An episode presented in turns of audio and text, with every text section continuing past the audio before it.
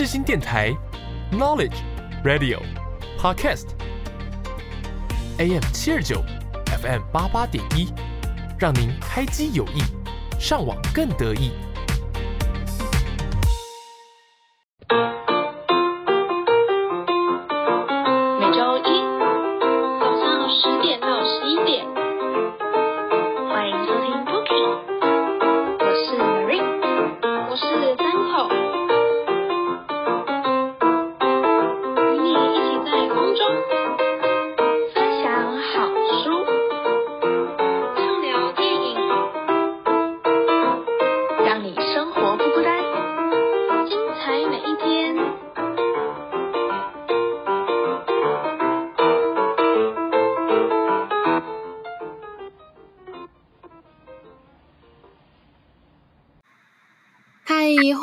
收听新广播电台，这里是 AM 七二九 FM 八八点一的 Bookie，我是主持人三口。我是主持人 Marine。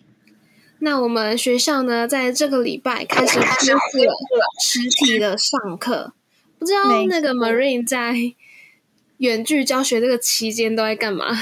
呃，哎，只是我觉得我们这次远距好像没有很久，哎，好像两个礼拜而已哈。对，两个礼拜。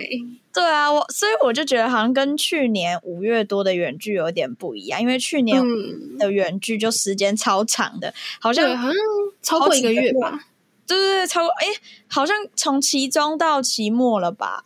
嗯我，忘记了，反正时间蛮长的这样。对啊，然后，嗯，我远距好像也没干嘛，其实就觉得在家上课，就是不用说早八的课很早就要出门，就是在家 睡到最后一刻，然后起床，然后 开电脑上课。对啊，我觉得其实远距还蛮不错的。嗯，其实对啊，那三口都在干嘛？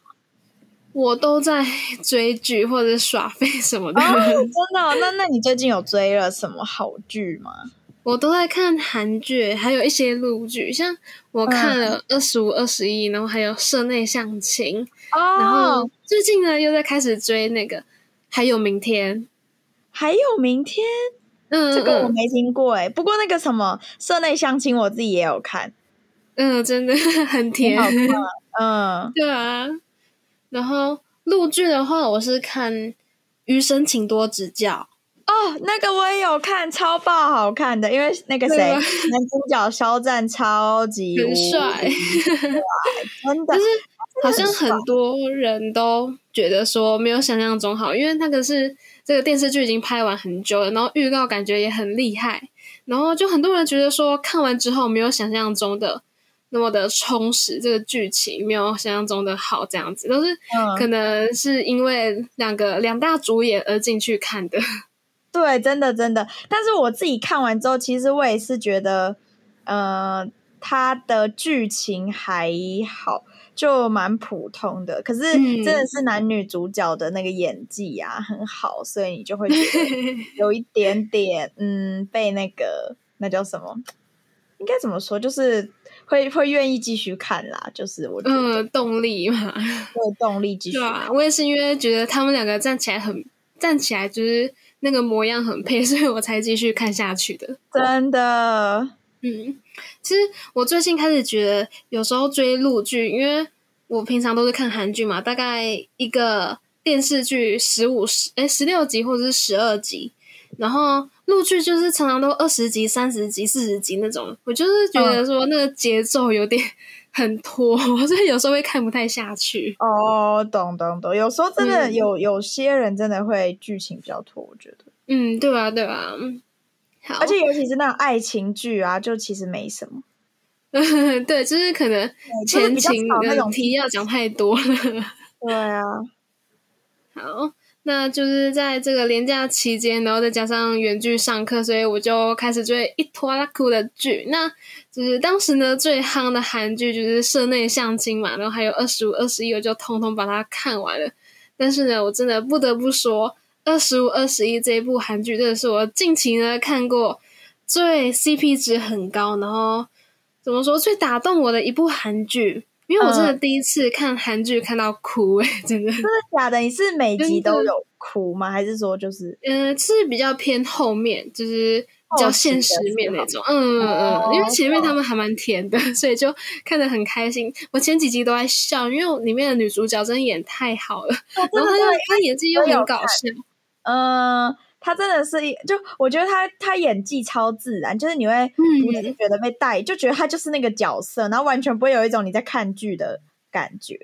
对，而且他，我发现他其实已经三十几岁，而且还可以把那种演高中初中生，对啊，可以演那么好，我觉得很厉害。对，真的。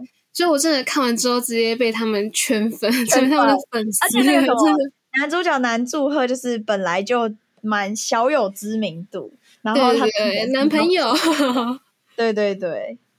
那其实我看完这部剧，就是比较个人觉得比较意外的地方是，就是这个男。祝贺的他的演技好像一直在进步，因为我记得他一开始有演那个另外其他的韩剧，跟他饰演的韩剧像是河伯的新娘啊，还有其他的，就是狂被网友酸，然后被骂爆的程度。因为河伯的新娘，因为我自己也是有看，好像第一集吧，然后也是没看完就没办法，就看完全看不下去。这个是真的，就觉得那个觉得很奇莫名其妙，就是无法代入，然后后来就。干脆没有继续看了。嗯，就是而且也觉得他的情绪啊，什么表情没有诠释得到非常的很生动的感觉，有时候还会觉得说他演技有点干，对，所以就只能靠那种颜值怎么了这样子。对啊，我那个时候看何伯的新娘就觉得说，哇，真的是完全靠他的脸还有他的腹肌身材 撑起来的，就是他的身材看那个。不过我觉得他在二五二一有。演技应该有更上一层楼的感觉，进步超多的嗯，像是他的哭戏啊，还有什么惊讶那个表情都超级生动的。对，那所以我真的觉得他到底是跟谁学的，还是因为那个对方对手演员也很厉害的关系，所以让他演技也整个 level up。应该是，我觉得应该是因为对方也是那种很会带戏的，就是很自然，所以我觉得可能是。就是一方很自然的话，另外一个人也会不自觉的自然吧。嗯，对啊，所以可以让他更投入在这个演技啊。我觉得，嗯嗯，对。那就是另外一位女主演金泰梨，她就是更不用说，她是新生代的中五路女演员其中之一。不知道美瑞，你有没有听过这个中五路女演员？没有哎。嗯，她是那个嗯。韩国的中五路就是像是美国的好莱坞、印度的宝莱坞一样，嗯，可以代表是韩国影视圈的那个顶端。然后在一九六零、一九七零年代的时候，因为中五路那个时候汇集了很多的电影制作公司，所以那边就是被视为是韩国电影产业的重要的集散地。那也是韩国的电影发展的重要的指标，所以很多的演员呢都希望可以获得中五路演员的这个头衔。那就是，嗯，这个金泰梨呢，她就是中五路新生代中五路女演员的三金的其中之一。那另外一个演员，美瑞，你不要猜猜看是谁？另一个孔刘，不是三金，是女的，女的，三金。嗯，那那个什么孙艺珍，哎，不是 姓金，姓金哎。嗯，对啊，对啊，提示提示，有其中一个是有演鬼怪啊啊啊！金就是那个鬼怪女主角，对对对，金高银。金那这他名字我超级无敌爆炸记不起来，哦，对，比较特别。那另外一个是有演那个。嗯，梨泰院的金多美，她也是最近很窜红起来的一个演员。你说的三金就是三个姓金的，对，三个姓金的三金啊！我一直以为是那个什么金什么奖项之类的那种金好做，所以完全没有想到是姓金。嗯嗯嗯嗯，对，那就是如果嗯，这个演员在韩国的地位其实比偶像或者是谐星的。嗯，程度的地位已经还蛮算比较高了，那所以能够被冠上呢中五路演员这个封号呢，代表说他这个地位真的是在人上人的这个位置，片酬呢也真的是非常非常的多。呃，那中五路演员是他的评断标准呢，就是有可塑性还有实力。那里面的演员呢，必须要得到韩国三大权威的影展，像是白想还有青龙、大钟奖的肯定，然后才可以挤入到这个中五路演员这个名单里面。那所以，嗯，其实金泰梨她从出道到现在，几乎一年才生产出一个作品，所以我真的觉得她是一个重质不重量的女演员。当然，所以她的作品呢也都获得到了很好的评价。像她的上一部作品叫做《阳光先生》，我也觉得她是演的很好，嗯，就是古装剧很有名，嗯嗯嗯嗯，对。而且我觉得他的每个角色人物个性啊，还有职业那些都差很多，所以我也是超级无敌佩服他的。好，那讲了那么多了，就是我们现在呢就来到了主题了。嗯，今天呢要跟大家介绍的《二十五二十一》这部片呢，里面的男主角，哎，里面男主角是由南柱赫所饰演的。嗯，他在里面呢扮演一个记者嘛，然后因为他的，嗯，我觉得他在里面的演戏真的是有比较进步。那他你看里面的家庭是一个原本是一个很富裕的状态，然后还是一个其中一个击剑选手他的赞助厂商，但是他考上大学的时候。哎，他考上大学的时候，爸爸送他一辆敞篷车，红色的敞篷车，不知道 Marie 有没有印象？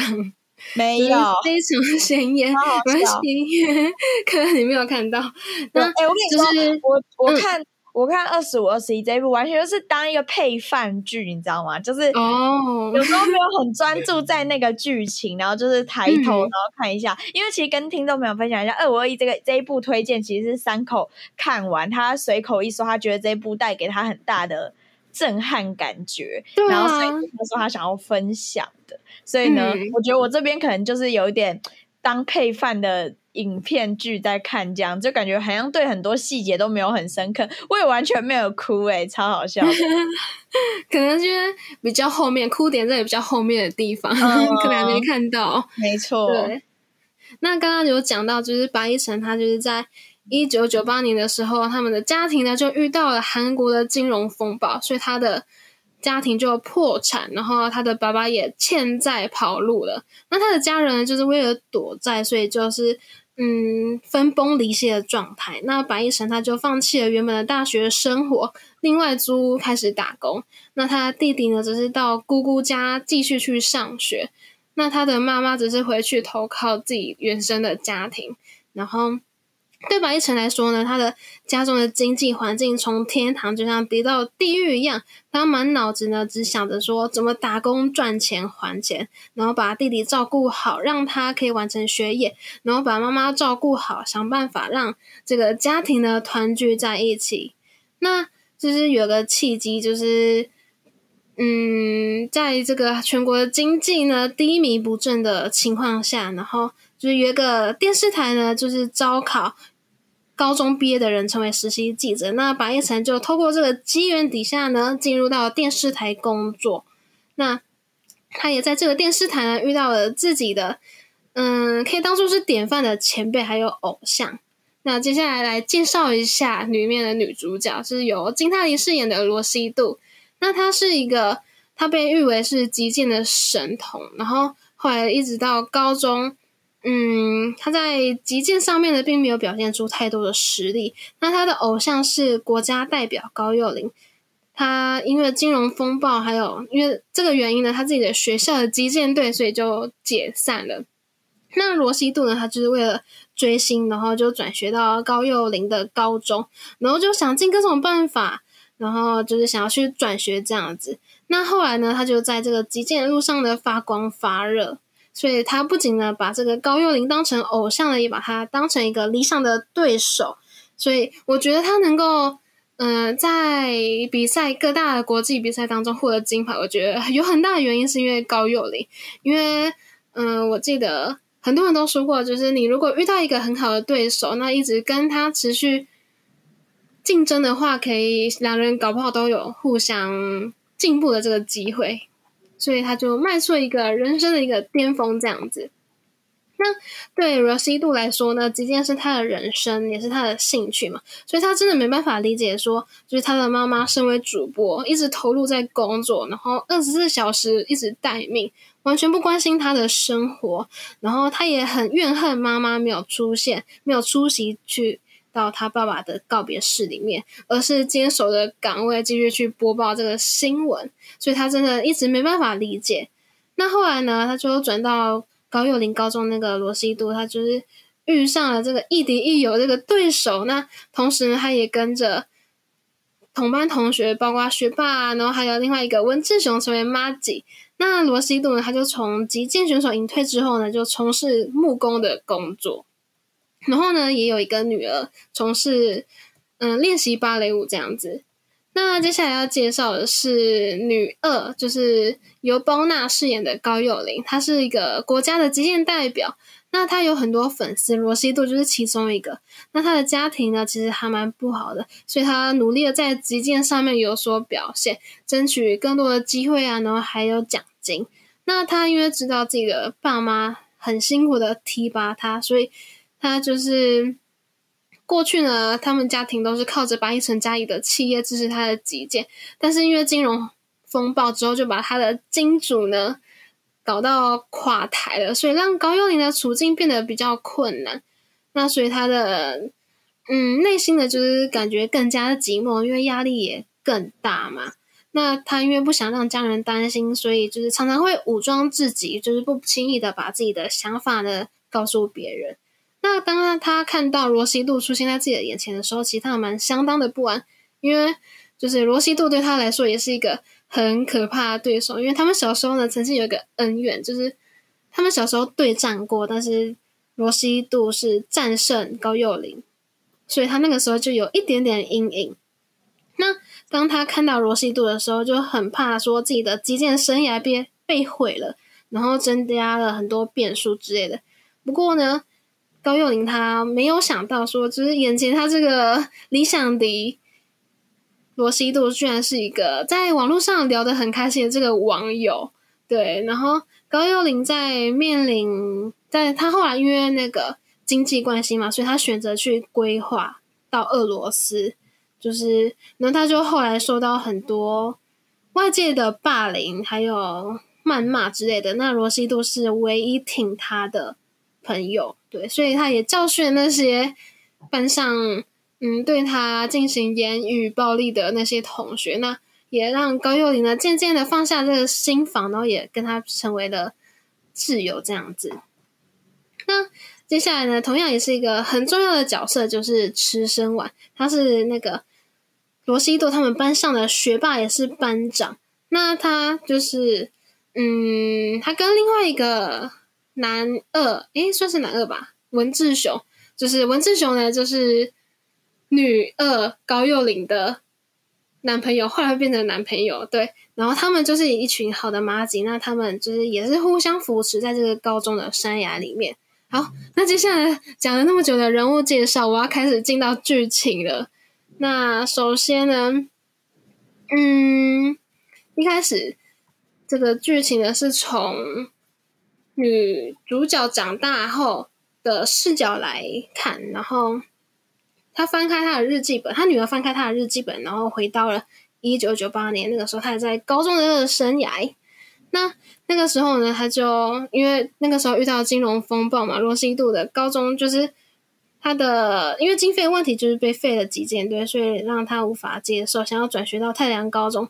但是呢，他的妈妈不同意，然后想要希望他放弃这个极剑，所以他们那个时候就吵架。然后这个时候刚好就是被在外面送报纸的白一晨听到。那这个白一晨呢，就是刚刚有介绍的，他是富家子弟，然后家庭破产嘛，所以他就是在那个罗西度的小区里面租了一间房子，然后每天努力的打工赚钱。后来就是因为漫画罗西度在那个，呃，后来那个白一晨在漫画店打工，所以呢。就和罗西度成为朋友这样子。那罗西度呢？他为了转学到太阳高中的击剑部，他们先去求了教练梁灿梅去收他呢。反正他就用尽了各种方法，就是被迫自己被转学这样子。然后反正后来呢，他就是呃，经过了教练的试炼，成功转学到了那边，然后就展开了跟高幼霖展开了这个击剑的生涯。那我自己觉得说，嗯，在剧情的比较后面那边，他们就是开始谈恋爱。那我觉得在这一部电呃这部连续剧当中，让我感动的地方，让我印象最深刻的地方就是。嗯，悲剧部分，这这边是真的是让我又爱又恨，因为我觉得就是他们在我我记得是二十岁的时候开始交往，在罗西度二十岁的时候开始交往，然后后来白一晨就是成为体育记者，后来但是呢，他们遇到了一个问题，就是教练呢希望罗西度跟那个记者不要太过接近，因为这个。可能会产生不好的影响，然后白一晨呢，就是为了避免这个不必要的麻烦，他就转去到了社会线。那到了社会线之后，他就开始整天忙炸了。那后来他又被派到美国去报道那个攻击的事件，所以也很难，因为他们有时间差的问题，所以也很难维系他们之间的彼此的感情。那后来呢，罗西度就觉得说，嗯，白夜神对他说对不起的这个。话语比他说，比跟他说“我爱你”这个态度呢还多的次数还多，然后态度还要的诚恳，所以他就觉得说这个恋情呢是时候了结了，所以他就就是他们前面呢就是非常虽然非常的相爱，但是还是在后面呢斩断了这个恋情。那其实，在他们分开的时候是非常的嗯，非常的。不是和平的那种分手方式，就是互相的埋怨、吵架，然后责怪对方说为什么不理解。那白一晨也甚至对他说：“你应该要理解我，就是我为了维系这个感情呢，就是即使在深夜，然后还是打电话给你，或者是克服这个时差，然后我也隐瞒了我自己心里面的嗯忧郁，因为在人生地不熟的地方，就是会多少会有点负面情绪，然后他就觉得说。”嗯，我不想让你知道，因为我们希望我把这些苦水都吐到你身上。但是呢，罗西度觉得说，我希望就是因为我跟你是男女朋友嘛，就是我希望接受你的所有，就算是好的坏的，都希望都可以一起克服，一起面对这样子。那他们就是因为价值观的不同，所以就是后来的就越走越远，然后联系也越来越少，所以他们在最后一次分手的时候就大吵一架。那在最后最后呢，就是白一晨他就是确定的要在长期的待在美国，成为特派记者的时候，然后他们互相就觉得说：“天哪，真的不能这样下去，不希望这个负面的分手这个情绪呢，这个状态，不希望他们闹得那么难看。”所以他们就是在离别的时候呢，他们又互相的找对方，然后他们也互相的释怀了，这样子。那我觉得，嗯，这一部连续剧让我会特别感动的原因，是因为他们前面的感情真的是特别的描述的特别特别的深刻，而且他们一起经历了很多事情，像是嗯他们的高中啊，然后就是他们在前期基本上都是互相的疗愈彼此，然后但是在后面居然是以分手的。这个状况，对这个场面，所以就是让我还没有。那个叫什么？把这一部看完。可是那时候我就有看到有超多网友在他结局还没播出的时候，就一直疯狂说，就是结局到底会不会是 B 一 B 一还是 A 什么？然后就有超多文章都在。就是讨论这件事，然后结果没想到，我那时候看到你的时候，我就是本来就想说，嗯，应该很少会有这种不好结局，应该都是好结局的吧。是哎，对啊。然后没想到那时候结局一播出的时候，那就他们最后真的没有在一起，然后就超多剧粉就是狂哭，然后大家都很难过，然后甚至还有很多人说希望结局就停留在什么二十四集。对对对，某一集结局那一甜蜜的时候就好了。对对对对对，而且我觉得这部有一个很棒的地方，就是我觉得它剧情真的很贴近现实。嗯，没错，就是不会让你有那种哦，就是偶像剧啊，就不会。我就觉得它是像呃你亲身经历会发生的事啊，可能就一些，例如说因为一些什么现实因素分手啊什么之类，然后互相治愈彼此的过程什么，就是很很真实的一部剧情这样。对啊，我那个时候还看到一个很好笑，就是因为他的女儿那个罗西多女儿不是姓金嘛，然后很多人都在猜测说他的爸爸到底是谁，然后还有人说这个那个白亦晨是不是有复姓叫做金白亦晨，这个笑我。我我虽然还没看完，可是我也超好奇的，就是嗯嗯。到底是是不是啊？你觉得是？哦，其实在这个剧末其实没有讲，但是我觉得应该是不是啊？毕竟他们都分手了，然后就是最后还蛮后面那个有一个画面，就是说，嗯，那个时候白亦晨已经变成主播了嘛，然后他就恭喜那个罗西度结婚这结婚样子，哦，那这样看来，所以感觉是没有在一起。哦哦哈，好吧，真的是一个嗯令人难过的结尾，真的，对啊，就是真的看完这一部电影，就是有点替他们觉得惋惜。然后对我记得那个，嗯，对啊，而且我记得那个女主角她在受访的时候也觉得说，嗯、很希望他们结局是可以有一个好起结局。嗯，对所以现实生活中是比男祝贺还要大吗？不是不是，二十五是那个男祝贺的年龄。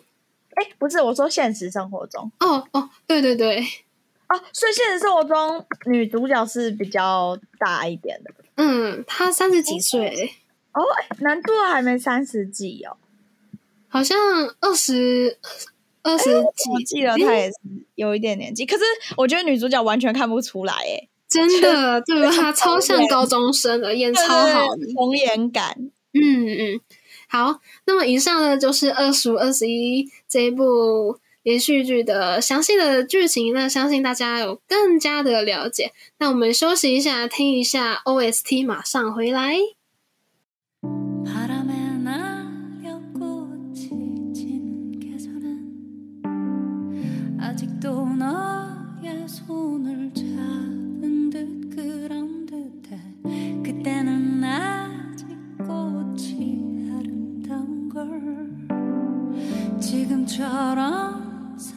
지게 알지?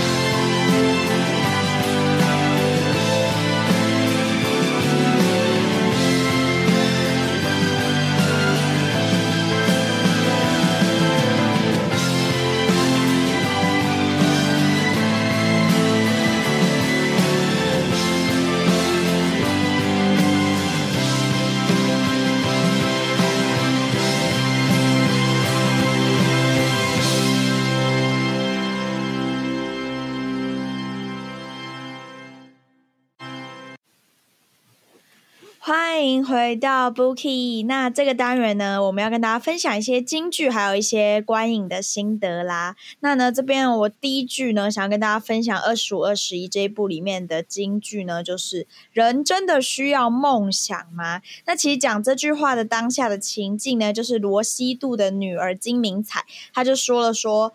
听说大人无法接受小孩没有梦想这件事，人真的需要梦想吗？大家明明只在乎工作。那对罗西度来说呢？他的梦想是击剑，而对金明彩来说，他的梦想是芭蕾舞。可是呢，他们身处的时代呢，却逼着他们不断改变。那三口，你觉得人真的需要梦想吗？啊，我觉得还是要吧。就是不然，你不知道活着是为了什么啊？就是会有一种有一个梦想，然后可以让你去追寻，让你有动力，可以继续去努力的生活，然后提升自己。我觉得，我觉得梦想这个东西，就是即使你呃不一定会实现它，可是我觉得当你有设定这个东西的时候，心中就是会对那样的一个。呃，梦想有一个憧憬，然后你心中想要达到那样的憧憬的时候，可能就会去付出一些努力啊。然后在这些努力追寻的过程中，就是也会有一些不同的收获。可是其实我那时候看到金明才讲的这句话，他是说听说大人没办法接受小孩没有梦想这件事，那我是觉得蛮震撼的，就是因为其实像我自己身边的大人，好像蛮可以接受小孩没有梦想这件事。哎，嗯，三口你呢？其实我觉得大人好像是对于小孩会比较要求很多，像我记得国小从大概到国中吧，大家都会问我说：“你想要以后想要当什么东西？然后未来想要从事什么职业什么什么的。”但是反而到大学、高中、大学的时候，我爸妈比较没有那么逼迫，那么想要希望我回答出一个所以然答案。对，就可能随着时间，还是渐渐的有一些想法上面的改变。对啊。那第二句呢，就是呢，这个为什么法律要保护未成年人吗？那讲这一句话情景呢，就是其实罗西度他为了前面刚刚有跟大家介绍，都说他想要转学到呃高幼龄的学校，所以呢，他为了强制转学，他就未成年跑到夜店去。那这时候呢，白亦辰就训斥他一大一大句话，他就说：“你知道为什么法律要保护未成年人吗？因为你们缺乏想象力。”你有想象过你在这里会被卷入什么事情吗？你以为实际发生的事会在你意料之中吗？绝对不会。来到这种地方会发生一些你人生中不需要经历、不应该经历，也最好别经历的事情。因为做坏事的时候呢，成年人的想象力跟未成年人的想象力有着天壤之别。我觉得这句话真的是说的超级无敌爆炸好，因为当。我觉得当你还不是一个心智成熟、年龄也一定还没到的时候，我觉得很多事情你看的面相会很单一。就是你很多大人不是都会说什么啊，等你长大就知道了啦什么的。然后我觉得，可能如果我们是小孩子的身份的时候，听到这些话，都会觉得哦，他就是屁话，他就是不想要 敷衍我，对他就是想要。对你懂吗？就是敷衍我短短暂时间，不想要管你这样子，然后所以对你讲这样的话，说啊，你以后之后就懂。可是其实有时候你仔细想想，就是有些东西真的是你不到那个年纪你就无法体会的事情。就好比说，可能你还没有结婚成家立业，身份上还没有一个改变，你就是没办法理解说为什么爸爸妈妈有时候会担心那些。就是担心那个，担心那个，或者是不让你去做什么什么样的事情，就是因为年纪还没到，然后顾虑到的东西还没有那么多，我就觉得你就比较难去，就是想到那些面相。所以我觉得，呃，我们的法律有去保护未成年人这件事情，我觉得其实是蛮有必要的。三口，你觉得？嗯，对，我也觉得。像其实我真的觉得里面那个 女主角罗西多真的是太猛了，就是为了，居然为了转学呢就冲到夜店，真的是疯了。我我刚开始看。前面第一二集的时候，我真的就觉得罗西度有一点疯疯的，就是他很不像现实生活中会出现的人，就是很多人就是觉得哦不行，那就很快就放弃。可是他真的是一股劲的狂冲猛冲，就是很像你前面有一道墙，可是你明明知道你撞过去会流血，你还是狂撞的那种感觉，就是一撞南墙不回头的那种感觉。我那时候 对，没错。就是觉得他明明知道这样就是会受伤，或者明明知道这样就会被爸妈骂，他还是不管不顾的，就是横冲直撞这样。所以其实我觉得就嗯，如果是我的话，会顾虑很多，像是很怕去夜店被抓。像那个时候，他年龄不是还没到那个法定那个年纪嘛，对啊，然后被抓不是就是要去找爸妈吗？这样是很可怕的事情。他就完全没有在顾虑这些后果。那我我就觉得他超酷，他就是一个完全没有在管后果这件事情的人，嗯所以我也觉得难怪他就是去完夜店之后会被白亦晨狂骂那一段，就是对？因为就是他真的太有点太思考的太片面，然后完全就是嗯不计后果，然后我觉得其实这样有有一点。就是怎么说危险嘛？就是那如果三口是你的话，就是假如是你是罗西度，然后你很想要去击剑社，然后你爸妈不让你转学，你你觉得你会做出你会有什么样的行动？啊，如果是我的话，我可能会绝食抗议。笑死！对啊，因为因为我蛮不太敢像他一样做出那么出格的举动所以可能呃，就直接绝食这样子。或者是跟我妈冷战什么的。那那如果是你家庭状况的话，你觉得你绝食会有用吗？我妈可能不会鸟我，其实老实说，根本就没用，对不对？因 为其实好像没有用。你绝食，爸妈应该想说好，那你不吃，你你自己饿死，随便你。我也是这样觉得。他搞不好只是半夜会偷偷堵我，会不会去偷零食什么的？对，我觉得他们一定是你，因为你不可能真的都不吃嗯，我就看你接下来会怎样，对偷吃什么的。不在他的视线范围内吃东西，对啊，蛮！好笑的。只是我到那如果是嗯如果是我的话，我觉得我应该就是会放弃耶，就是完全就是一个、那个叫什么，完全不会有，就我也不会说什么要去夜店，或是去跟什么混混打架、啊，然后想要换取一些什么，就是就直接很 很随便算了，然后就好嗯不能、不能去就不能去，这样可能就是一个嗯对梦这件梦想来说比较没有那么执着的一个人。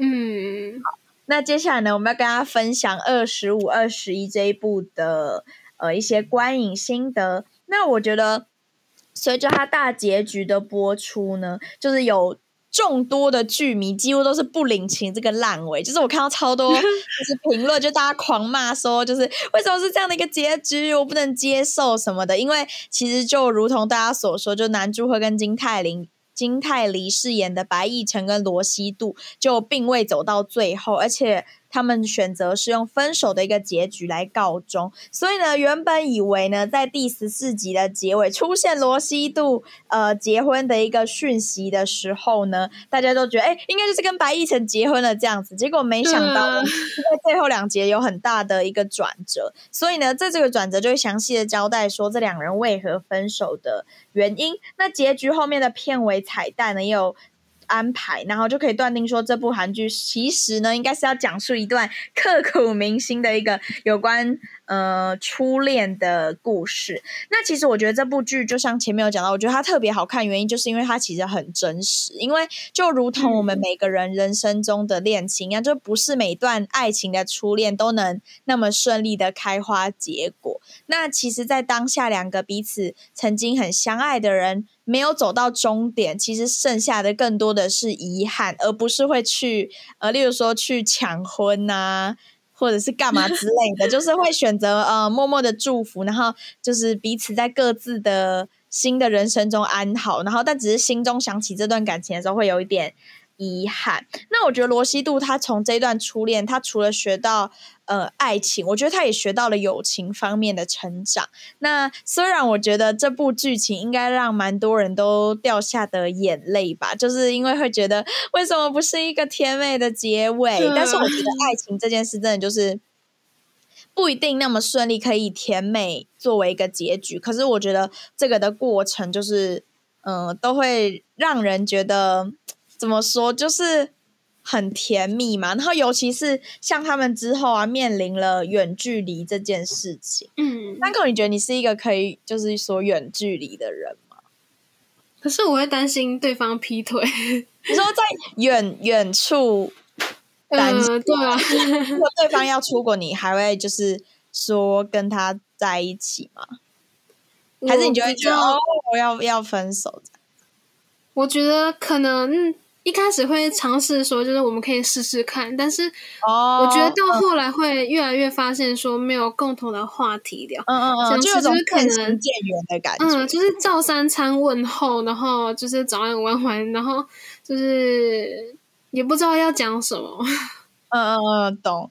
那我自己是觉得，就是如果是我远距的话，我可能也会觉得蛮难的，但是还是会想要嗯去试试试看。但是我觉得，嗯、就像罗西度跟白亦晨的爱情，就是虽然他们最后是分开，就是在这个不断的说，嗯、我很好啊，对不起，但是我觉得就一直在这两句话来回，终究还是会拉远了，就是彼此的距离。那我觉得在初恋期间，每个人也许最害怕就是安逸了这段感情，你可能会失去看待这个世界很多的视野，就好像说罗西度成为了闻名全球的击剑冠军，那其实白亦晨有他自己的梦想，就是他想要成为一名杰出的新闻记者。那我觉得当初他们两个会走在一起，是因为他们彼此都很孤单，就是面对梦想都有一个未知。可是我觉得同时在他们面对到人生分开的这个路途的时候，也是因为很孤独，因为不知道当你站在这个领域。就是应该说，你真的身处在这个领域的时候，你又真的得到了些什么？就他们分开原因也是因为彼此很孤独。那白亦晨曾经说，他希望他可以成为一个配得上罗西度的人。那其实白亦晨他一直非常努力在做这件事，可是他却是一个比较不愿意分享自己伤心跟愤怒的一个情绪的人。所以呢，他们最后就是会让罗西度说，就是我们只有在顺遂的时候才可以相爱，然后当有困难的时候就变成了。彼此的负担这样子，但其实我觉得完全不是这样，因为就是罗西度陪他走过失业啊，然后白亦晨也陪罗西度走出运动的丑闻，所以我觉得他们是嗯。互相一路扶持过来，才有就是现在的一个爱情。但是我觉得，虽然两个人最后还是走到了分离的这一步，但是我觉得对他们两个彼此心中，就其实后来我看了之后，我觉得其实这个也不一定是一个不好的结局，因为我觉得他们两个都是一个心中有梦想的人，所以当你有自己的梦想要去追的时候，我觉得不太可能因为对方就放弃吧。就是我自己觉得我不是一个，就是如果我有梦想想做的，然后我是会为了他，就是为了对方去放弃，因为我觉得这现阶段来说是一个比较不明智的选择。就我觉得每个人毕竟还是一个独立的个体，所以我觉得感情这个东西，如果就是没有办法继续支撑下去，我觉得像他们的结局虽然是走向了分手，可是我觉得对他们彼此的人生路途中，也许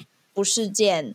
坏事。那不知道观众朋友们看完二十五、二十一之后，对于这个编剧所写的这个结局，你心中认为是超棒，还是你觉得是一个 超级无敌糟糕的结局呢？欢迎大家可以到 Instagram 上面跟我们分享你心中的心得哦。那也很感谢大家今天陪我们在空中一起聊二十五、二十一这一部最近超夯的时下韩剧。那希望大家呢会喜欢今天的节目哦。那我们下周一同一时间十点在世新广播电台与您空中相见喽。那我们就下周再见喽，拜拜，拜拜。